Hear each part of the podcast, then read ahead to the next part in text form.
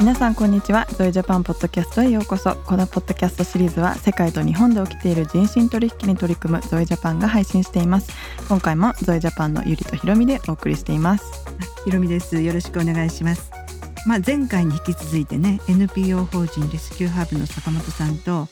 まあ、この日本で起きている人身取引とか性的搾取のちょっと実態についてね今回もまた伺っていきたいと思っています。はい。坂本さん今回もゾイジャパンのポッドキャストにご出演いただきありがとうございます。ありがとうございます。今回もどうぞよろしくお願いいたします。はいよろしくお願いします、えー、前回のエピソードでは日本で性的搾取の被害に遭っている若い女性の話を中心にお伺いしました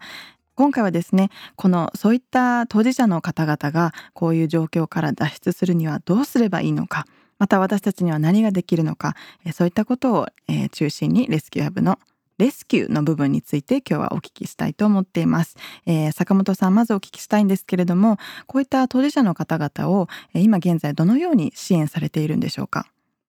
そうですね。あの非常に活動の内容というのはシンプルでして我々はその新宿の歌舞伎町を中心にですねあの夜回りを実施しましてそこであった、えー、若年の女性ですね、まあ、主に10代から30代なんですけれども女性に声かけをしましてで相談カードを渡して、うん、まあ、いきなりねその困りごとの相談を、まあ、持っていくというのではなくて、うん、まずはその知り合いになるというところから始めています。うんつまり何度も何度もですねあの会ってそういった信頼関係をですねあのつ作っていかないとですね、うん、なかなかその当事者の抱えるそういった問題とかですねそういったものはお話がしてもらえないと思っておりまして、うん、まあ、そういったあの何でしょう信頼関係ができてきたところで初めて困りごとの話を聞いて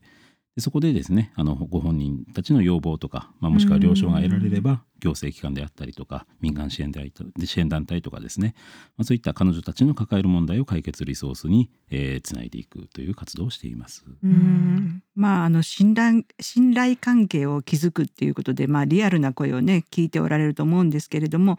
その他の機関への橋渡しをするときになんか、ま、難しさを感じることってありますか？そうですね。あの草の根でつながるのは我々民間団体でいいと思うんですけれども、うん、当事者のその安心と安全をですねやっぱ中長期に担保できるのは公的な機関行政機関だと私は思っているんですけれども、はい、まあ、どうしても公的な機関はですねその相談窓口の空いている時間というのが日中だけであって、まあ、夕方になると閉まってしまうとか、うん、まあ、土日、ね、祝祭日は閉まってしまってあの相談を受けてもらえないとかですね、うん、まあ、いわゆるその支援者側のあの都合で運営されているのでどうしても当事者がですね必要とするタイミングでタイムリーに相談できなかったりするというところが一つの問題としてあるのかなと思っております。うん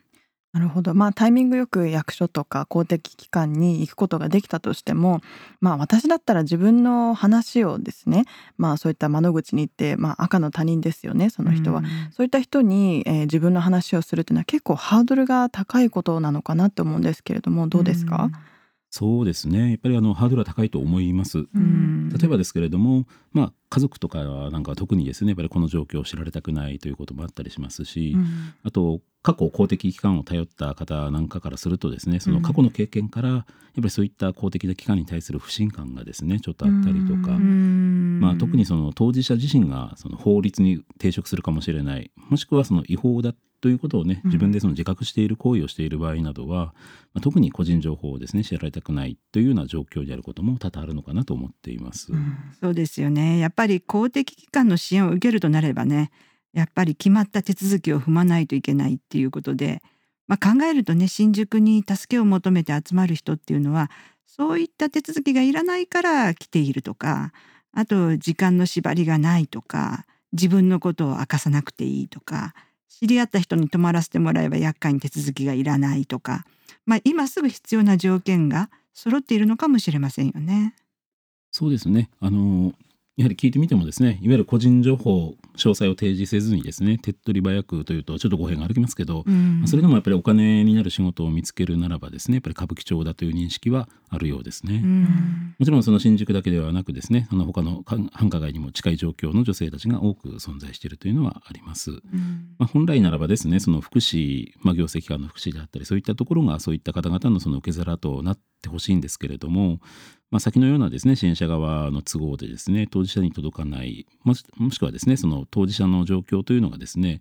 いわゆるその現行あるその支援制度のどこにも当てはめにくいというようなですね理由があったりとかしてですね、うん、まあ、そのいわゆる生産業というものが行き場のない女性たちの歪んだセーフティーネットになってしまっているという現状はあるのかなと思っています。うんまあ、本当にこういった女性たちのためにまた違った形のセーフティーネットがあってほしいなって思いますよね。うんそうですね、まあ、当然あの前回もちょっとお話ししましたけれども、まあ、そこにはねあの落とし穴というのがあってですね、まあ、望まない仕事であったりとか不安定な生活であるとか、うん、まあ、そういったものもねありますし、まあ騙されて給料を踏み倒されたりとか、まあ、あの本来フラストレーションをねあの解消できるはずの、まあ、そういったホストクラブというかそういったところでですね逆にその借金を作ってしまうとかですね。またあの保険にもあの加入していないためにその病気になってもですねなかなか医療機関に行くことが難しいとかですね、まあ、さらに言えば、まあ、交際者からの DV であったりとか、まあ、そういったいろいろ追い詰められた状況の中でですね最終的には自死を選んでしまう方も、えー、いらっしゃいます。うんあそうなんですね、まあ本当だったらそういった人たちが何らかの支援を受けることができて人生の再出発っていうものができれば本当にいいなと思いますね。そう考えると性風俗産業っていうのは限られた選択肢しかも残されていない人たちがもう搾取されやすいっていうそういった性質が、うん、あのあるんだなって思いますね。まあ、誰しも誰かにね大切にされたいっていう思いはありますけれどもそういった思いがあってでも苦しい人間関係しかない家庭をやっと出ることができたのにこういった街に出てきてまた新しい苦しみの中に巻き込まれてしまうっていうのは本当に悲しいなって思います。うんそうですね。ですからまあ当然といえばね当然なんですけれども、うん、まあ、特にその支援にあたる際にはですねあの本当に当事者の、ね、皆さんをまあ丁寧に扱うということはあのことさら心がけているところになります。うん。まあ、例えば本当に細かいことなんですけれどもその夜回りをする際のあの服装などもですね、まあ、そのカジュアルな服装ではな服装ではなくですね、まあ、ちょっとスーツとか、まあ、少しあのえー、セミフォーマルに近いような感じでですねあの、行ったりとかまた食事をしながら話を聞く時もですねいわゆるそのちょっと自分ではあまり使わないですねような少しいいところでちょっと食事をしたりとかですね、まあ当然これも本当当然ですけれどももう体にも一切触れるようなこともしませんですし、まあ、その当事者の皆さんをにね対してその説教したり、まあ、やっぱりその今、えー、自分がたちがそのしている生き方ですねこれをその否定されたと思われないようなですねところをまたそういった中でも砕けすぎた関係にならないということをですね心がけてはいます。うんで彼女たちがですねその人として尊重されているっていうですねやっぱどうしてもさあの前回お話ししたようにその生育歴の過程で自己肯定感が低い方も多くいらっしゃいますけれども、まあ、そういった自分でもですね大切に扱われていると感じてもらえることがねやっぱ大切なのかなと思っています。うんまあ、こういうあの性的搾取いわゆるあの人身取引の対象になっている若者たちが、まあ、こういう行政機関とか民間支援団体に簡単に助けてと言えないとしたら助ける側はどのようにしたらいいんでしょうかねなんか改善点みたいなものがあるのかしらと思うんですけれど。そうですね。あの支援側が、ね、悪いということを全く言うつもりはないんですけれども、うん、まあ、一部その側面も、ね、ありまして例えばその行政機関なんかに行きますと、まあ、どうしてもその専門用語の多い一方的な説明に説明ですねになってしまったりとか まあなんとなくその仏教の棒な態度多分ご本人はそんな気はないんでしょうけれども、うん、まあ、そう見えるような態度であったりとか、もしくはあのちょっとなかなか理解が難しい時に何度か同じことを、ね、説明繰り返す中でちょっと面倒くさいようなですね、様子が出てしまったりすると、やっぱりあのそこに行った当事者の方々はですねやっぱりそこにいること自体がですね非常にちょっと辛くなってきて結局何もわからない状況でも「あのはい分かりました」とか「はい大丈夫です」って言って、まあ、そこから離れてしまうというケースは多くありますね。ですから本当にある意味勇気を出してそこにつながったわけなので、まあ、何があってもねそのあなたを一人にはしないですよという、まあ、いわゆるおせっかいがね大切なんじゃないかなと思ったりはします。またそういった意味ではですねその組織とかそういった枠というのが枷になってしまって、まあ、組織としの人間として仕事をしている以上ですねなかなかそのルールにのっとったところでしかですねその支援できないというところもありますのですあるんですけれどもでもやっぱりそこで私が思うのはその支援に関わる人間がですねその自分が現在立っている場所よりも一歩その当事者の側に踏み込む勇気が必要かなと思っています。でまたその当事者の方がですねあの望んでいる状況これができるまでですねあの支援のステージを途中で降りずに最後まであのそこに寄り添っていくというですね覚悟も必要なのかなと思っています。うん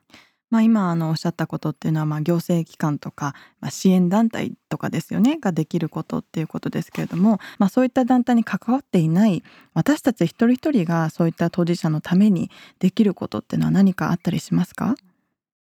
そうですね。あの具体的な細かいことをね言い出すとなかなかキリがなくなってしまうんですけれども、うん